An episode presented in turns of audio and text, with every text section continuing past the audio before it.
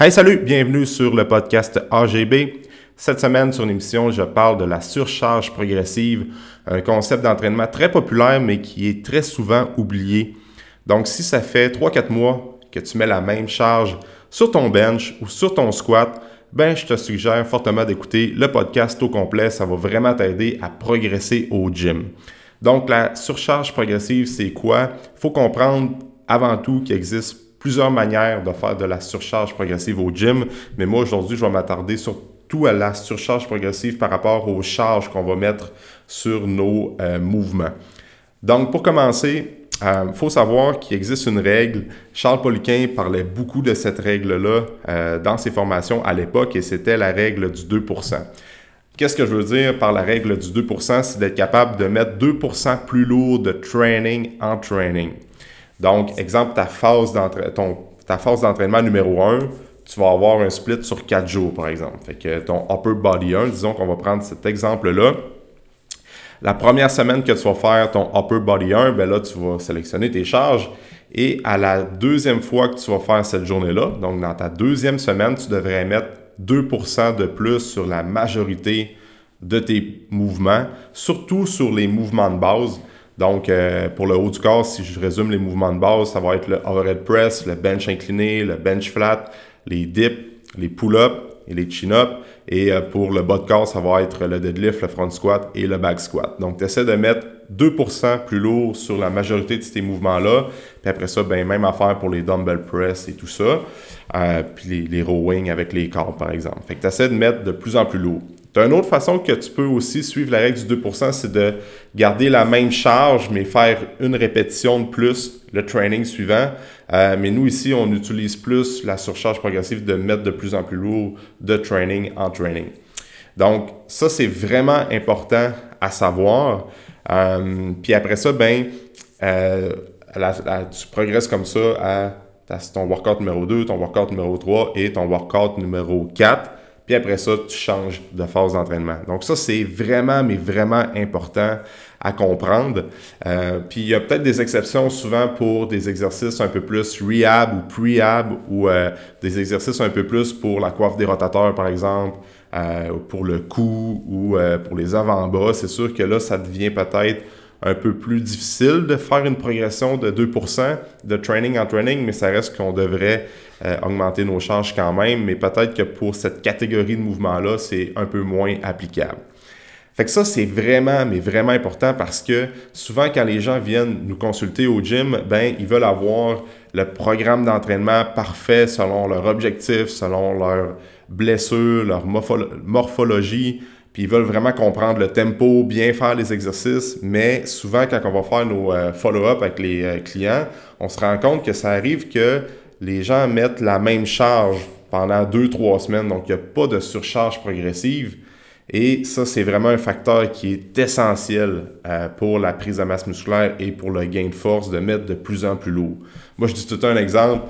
Euh, j'ai jamais vu quelqu'un euh, qui squattait 4 plates puis qui avait des petites cuisses. Fait que, nous autres, on est vraiment des fans de, oui, la prise de masse musculaire, mais d'être fort aussi, d'aller toucher les deux les deux catégories, là, donc la force et la prise de masse musculaire. Nous autres, on aime ça intégrer les deux ensemble dans nos, dans nos planifications puis dans nos, notre culture de training, qu'est-ce qu'on veut développer avec les clients. Donc, c'est beau d'aller chercher de l'hypertrophie, mais on veut que cette hypertrophie-là, ce gain de masse-là soit transférable ou ce qu'on soit capable de générer de la force, euh, soit dans la vie tous les jours ou dans un sport ou dans une activité quelconque. Donc, super important, la surcharge progressive, ça va faire une réelle différence sur le long terme. Donc, on peut respecter la règle du 2%. Fait que, par exemple, si je reviens avec mon upper body 1, disons qu'on va dire que je fais 4 séries de 6 répétitions, de quoi de bien ben banal, là. 4 séries de 6 reps sur mon bench. Et disons qu'à ma série numéro 4 de 6 répétitions, donc ma dernière série, je mets 100 livres pour 6 répétitions. Ben, au workout numéro 2, je vais essayer de mettre 102,5 livres pour 6 répétitions. Au workout numéro 3, je vais mettre 105 livres pour 6 répétitions. Et au workout numéro 4, si je suis capable, je vais mettre 107,5 livres. Et après ça, normalement, il va falloir changer de phase d'entraînement parce que la règle du 2%, on ne peut pas euh, la suivre comme ça en gardant le même nombre de répétitions sur un mouvement donné, comme le bench, puis on peut pas garder ça pendant un an de temps, puis en respectant la règle du 2%. Sinon, ça serait trop facile. Tout le monde serait gros, code, fort. Tout le monde aurait des résultats de malade. Fait que c'est pour ça qu'il faut changer de phase d'entraînement pour éviter les plateaux d'entraînement sur euh, dans notre training, éviter les blessures, évidemment. Fait que c'est pour ça que nous autres, on va suggérer de changer d'entraînement, euh, de phase d'entraînement à toutes les trois ou quatre semaines. Parce que normalement, euh, dans une phase d'entraînement, si on est capable d'avoir une progression d'à peu près 5 euh, sur, euh, sur nos levées, sur la majorité de nos lifts dans nos trainings, dans notre training, ben c'est super bon. Puis quand on accumule ces 5%-là, des fois, ça peut pas paraître, ça paraît pas énorme, ça paraît pas beaucoup, mais quand tu cumules ces 5%-là dans une année, et euh, plusieurs années consécutives, ben là, c'est sûr que ça va faire vraiment une réelle différence.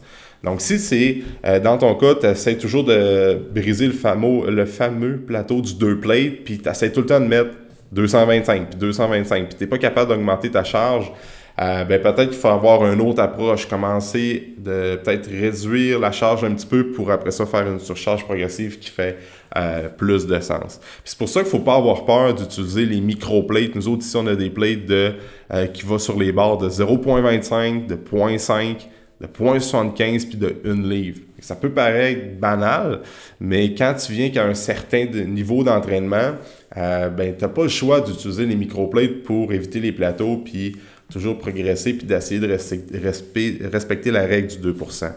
Euh, fait que, tu sais, il y a plusieurs facteurs. la règle du 2% étant de quoi de très général. Ce qu'il faut comprendre, c'est quelqu'un qui débute en entraînement, que ça fait moins de six mois qu'il s'entraîne, qui est encore en train de maîtriser les mouvements, trouver sa coordination, de pratiquer les patrons moteurs, des, exercices qu'il a dans son training, ben probablement que cette personne-là peut progresser plus, elle peut se rendre plus vers le 8, même 10% que j'ai déjà vu parce que au début, c'est pas vraiment un gain en force que la personne va avoir. Oui, il va en avoir un petit peu, là, mais c'est surtout plus de coordination, euh, un meilleur contrôle, meilleure compréhension des exercices. Alors que quelqu'un qui est très avancé, disons que quelqu'un que ça fait 8 ans solide, qui s'entraîne, qui track ses charges, puis qui a quand même un, un bon niveau de force dans ses mouvements de base, ben peut-être que cette progression-là, c'est de 0,5 à 1% de training en training parce que la personne a tellement accumulé un bon niveau de force, est tellement solide en entraînement que euh, la progression de 1%, c'est énorme pour elle. Mais souvent dans le sweet spot, dans la moyenne des gens qui s'entraînent puis qui, qui poussent la machine, mais que c'est pas des c'est pas des bees de training, si je pourrais dire, ben, tu sais, comme 2, 3, 4, 5 on dans les détails, là, mais ça pourrait être de quoi qui pourrait euh, faire bien du sens. Donc, il euh, faut comprendre, c'est ça. Plus on est débutant, ben, euh, plus on peut aller vers le 8% puis plus on est avancé, ben, plus la règle du 2% devient du 0,5 à 1 Fait que c'est vraiment important à comprendre, c'est ça qui va faire une différence sur les résultats à long terme parce qu'on va être de plus en plus, euh, on, va on va être de plus en plus fort, ça va faire une progression logique, une progression constante. Euh, puis c'est ce qui amène des résultats. En fait, ça fait des années qu'on le sait que la surcharge progressive, c'est un des principaux euh, mécanismes d'hypertrophie, c'est un des principaux facteurs qui va mener à la prise de masse musculaire et au gain de force aussi, évidemment, parce que si on veut être plus fort, il faut mettre plus lourd sur les barres.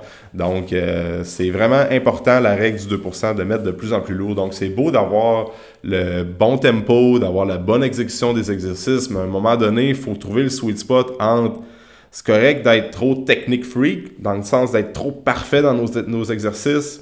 Euh, on prône la perfection des exercices, des mouvements tout ça, le, bon contrôle, le bon tempo.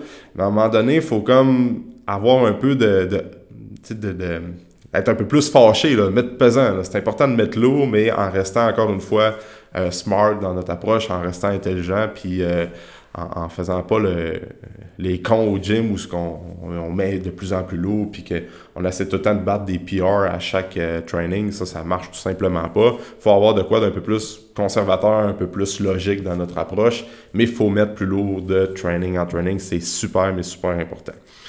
Donc, c'est ça. Je voulais juste parler de la surcharge progressive aujourd'hui.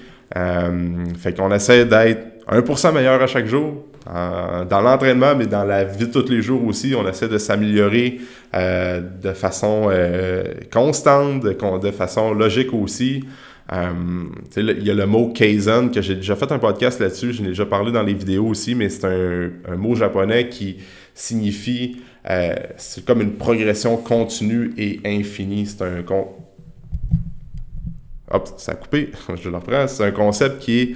Euh, le, concept Kaizen, c'est un concept qui est vraiment populaire euh, avec les Japonais, c'est de toujours faire euh, une amélioration continue. Fait qu'à chaque jour, on essaie de faire une petite action pour être meilleur que la veille. Puis c'est un peu ça qu'on essaie d'intégrer dans l'entraînement aussi, c'est de juste mettre un petit peu plus lourd, de juste faire une répétition de plus, on veut utiliser une autre approche, de juste être un peu plus meilleur de semaine en semaine dans nos trainings, de jour en jour en fait dans nos trainings, puis c'est ça qui va faire en sorte qu'on va euh, jamais arrêter de progresser, puis qu'on va toujours avoir une belle euh, constance dans nos entraînements. Donc euh, ça, ça sera un autre principe qu'on pourrait adopter. Alors c'était le podcast sur la surcharge progressive, de quoi d'un peu plus entraînement un peu plus calcul, un peu plus axé sur euh, le gym. Mais je pense que ça va euh, aider plusieurs personnes. Alors, euh, c'est tout pour le podcast de cette semaine. Merci encore une fois d'écouter le podcast. C'est vraiment apprécié.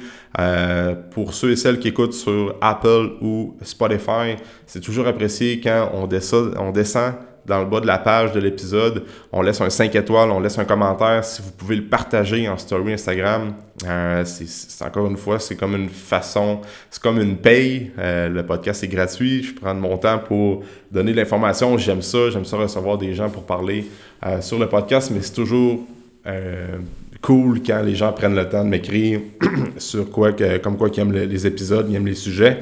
Donc, merci beaucoup et on se dit dans un prochain épisode.